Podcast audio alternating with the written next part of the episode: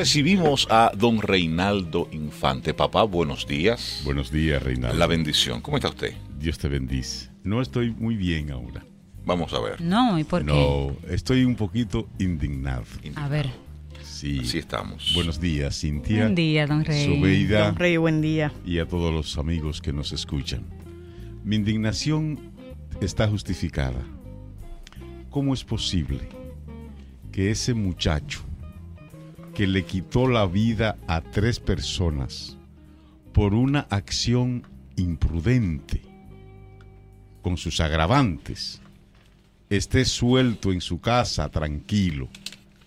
Pagaron unos chelitos y se va a presentar cuando le dé la gana a la justicia. O sea, ¿cómo es posible que en nuestro país tanta basura que se habla sobre la justicia y cuando hay que poner justicia no aparecen unos pantalones para ponerse inclusive a veces por encima de, de intereses? La madre del joven está feliz, pero la madre de los tres muertos está hoy como el día, el día de los dolores. Y vamos a poner esto en Así contexto. El pasado, eh, el, que, el conductor que causó la muerte de los tres hermanos que estaban celebrando la Sí. victoria del equipo dominicano, eh, fue favorecido este muchacho, el que causó eh, todos estos destrozos, todas estas muertes tan lamentables, fue favorecido con una garantía económica y una presentación periódica ante la justicia. Y esto lo informaba el señor Moquete de la AMET. Esto ha indignado Indigna. a, a toda una sociedad porque coincide inclusive con el día en que estaban dando a conocer lo que es el plan de seguridad ciudadana. Entonces. ¿qué es la seguridad ciudadana si no es la protección de todos los ciudadanos en sentido general? Entonces, esto indigna, de hecho la Fiscalía de inmediato se pronunció eh, eh, a propósito de esto, ya que ellos pedían por lo menos unos seis meses de coerción para instrumentar todo esto.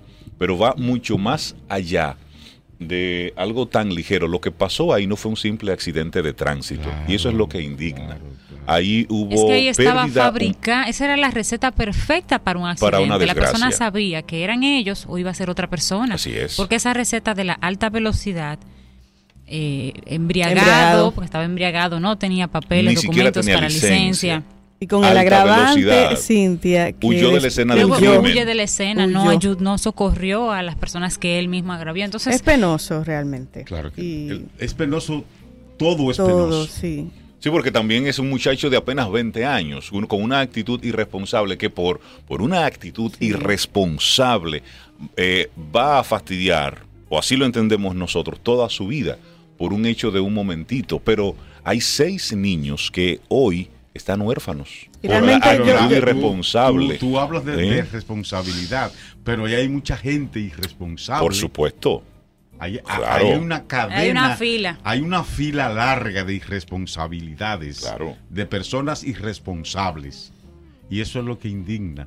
¿Cómo se le da a una persona en sus juicios cabales el puesto de asumir la justicia cuando no tiene la capacidad de discernir cuándo tiene que aplicar justicia? Cuando es un hecho tan grave ¿Cuándo como es un este? hecho tan grave? Claro, mató a tres hijos de nadie.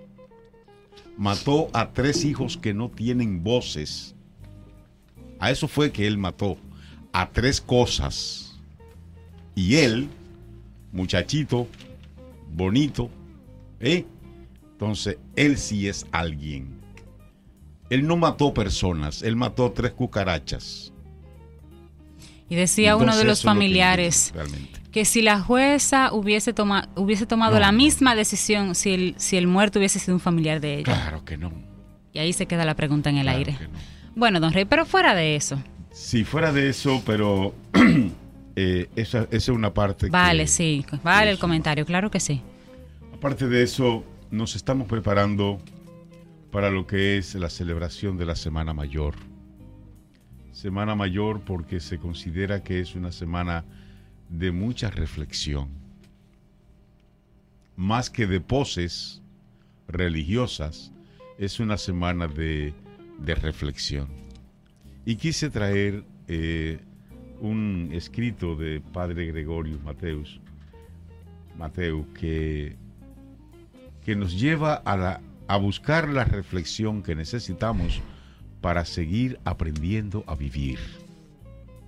Necesitamos tranquilidad, necesitamos silencio, necesitamos aislarnos, necesitamos poner orden en nuestro interior si queremos disfrutar de esta aventura de vivir. Todo esto se consigue a través del ejercicio de la meditación y del ejercicio de la oración. Y hoy Viernes Santo es como el preludio, el, el inicio de uno ir entrando en un ambiente reflexivo. Mientras muchas personas están preparando el bulto ¿eh? que van a llevar para la playa, en donde van a llevar un traje de baño, un traje de baño y muchos potes, o allá lo consiguen, no importa. Otras personas están preparando sus bultos porque se van de retiro espiritual, se van a reconciliarse, a reconciliarse primero con ellos mismos y luego con Dios.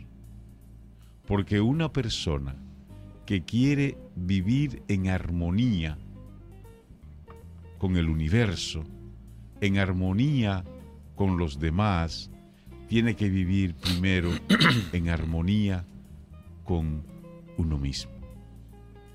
Es verdad, por ejemplo, que suceden hechos lamentables como este que acabamos de, de comentar con cierta indignación, mas esto no nos quita la tranquilidad interior.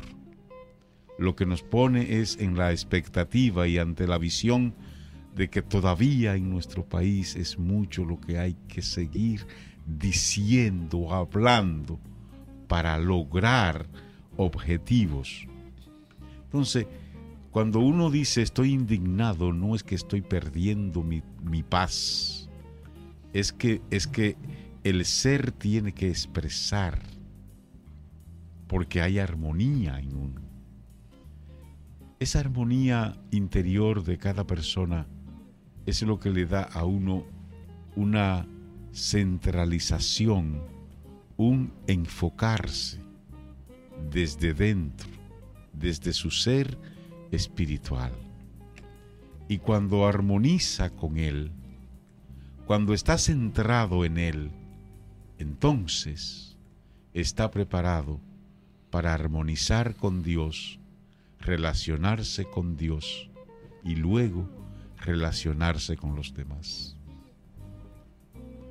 Pero para eso hace falta el silencio, para eso hace falta la tranquilidad, para eso hace falta la oración y también la meditación.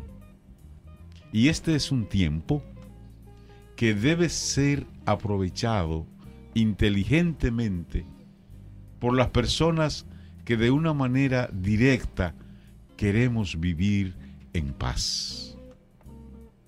Porque no hay paz si no hay tranquilidad interior. Y no se trata esto de poses, de caras duras, de cara seria, de gente que no se sonríe, de gente que porque que están meditando o están orando, eh, eh, rechazan a los demás. No, todo el contrario. En el día a día, en el hacer lo que tenemos que hacer cada día, podemos lograr también esa actitud reflexiva de nuestro interior. Entonces, primera idea importante, aprovechemos estos momentos y hagamos que sean momentos de calma. ¿Cuánta falta hace? ¿Cuánta falta hace para la reflexión? Para que nos encontremos con nosotros mismos. Y al encontrarnos con nosotros, vamos a mirar, vamos a pasar revista de qué está pasando en mi interior, qué cosas andan bien, qué cosas no andan muy bien, dónde debo poner un poco más de orden, porque cuando estamos desordenados interiormente, no tenemos paz.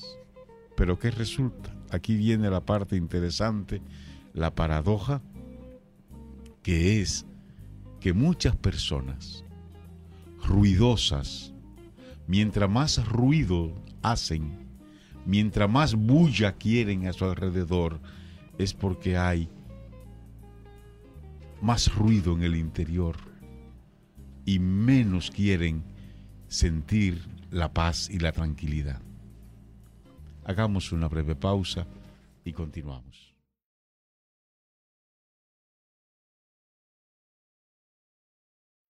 Seguimos camino al sol aquí con Don Rey, que estamos conversando, Don Rey, Sí, yo creo con que, ese tema sobre la reflexión que y el propicia momento. la- el día de Viernes Dolores para seguir insistiendo con nuestros amigos de la importancia que es el que aprovechemos este tiempo que se nos avecina para que tengamos eh, esa oportunidad de la reflexión interior.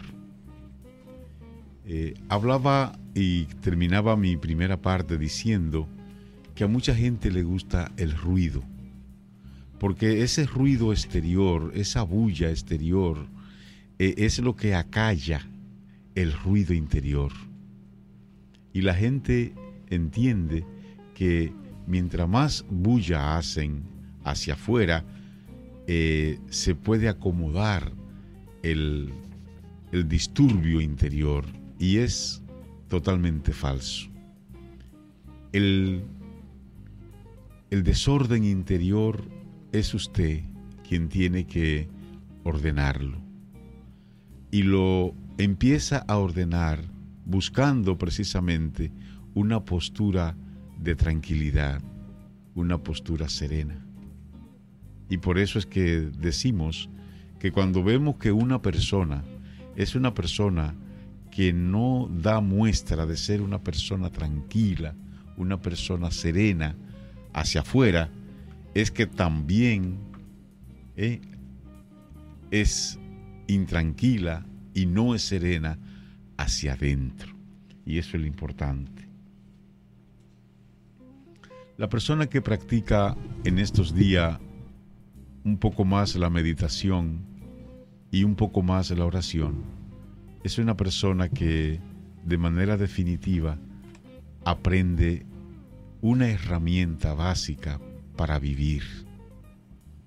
Porque la meditación es una herramienta que ayuda a las personas a ese centrarse, a ese enfocarse, a ese mirar al mundo desde dentro. Y miro al mundo, miro al otro, miro a los demás desde como yo soy interiormente. Ayer decíamos la importancia que tienen los padres el ir desarrollando la dimensión espiritual en los hijos. Y todo esto no es más que para que cuando sean adultos tengan una actitud reflexiva, tengan una actitud de persona de concentración.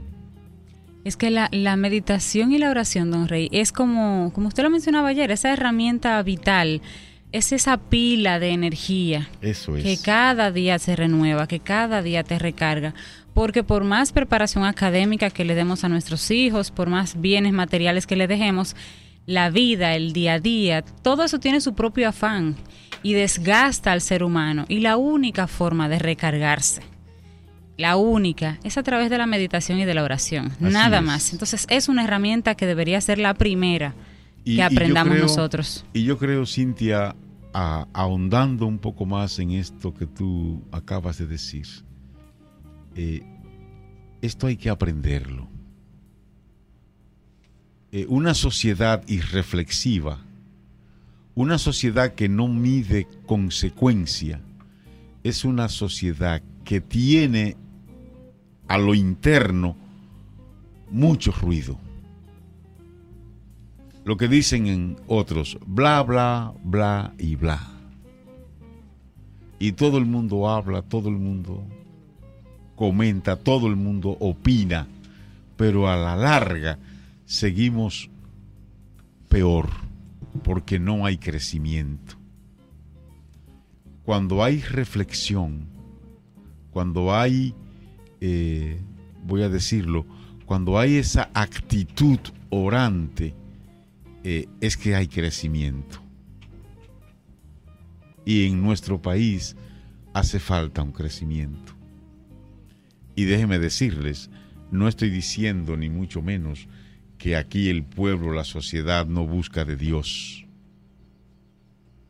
Y hay que ver cómo los domingos, en ese tiempo de 10 de la mañana a la 1 de la tarde, no hay iglesias que esté vacía, y templos, y lugares de oración. Y tú ves esas hileras grandes de jipeta y de todo el mundo buscando de Dios. ¿Qué Dios? ¿A cuál Dios? ¿Cuál es ese Dios? Porque podríamos decir que la gente está haciendo a Dios a su medida y lo busca como hay.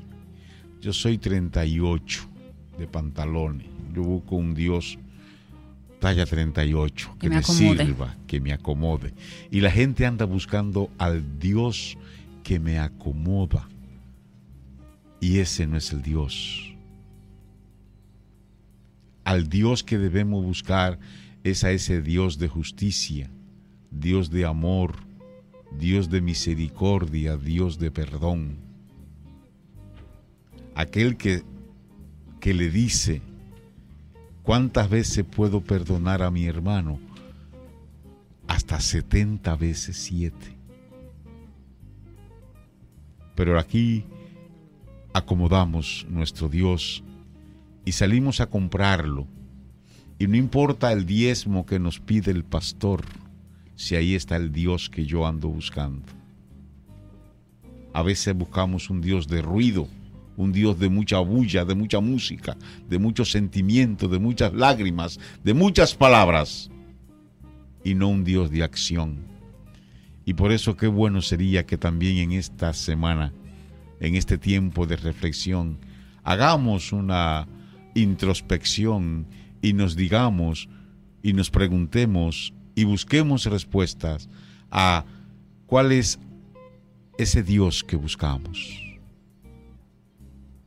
Y yo les digo una cosa, al Dios que a mí me enseñaron a conocer, no es fácil. Es un exigente y es radical. Jesucristo es una persona radical. Como dice, ¿eh? o conmigo o contra mí. A los tibios los vomito, dice la palabra sagrada. Ni frío ni caliente. No. Una línea. Ese Dios, ese Cristo, ese Jesucristo es radical.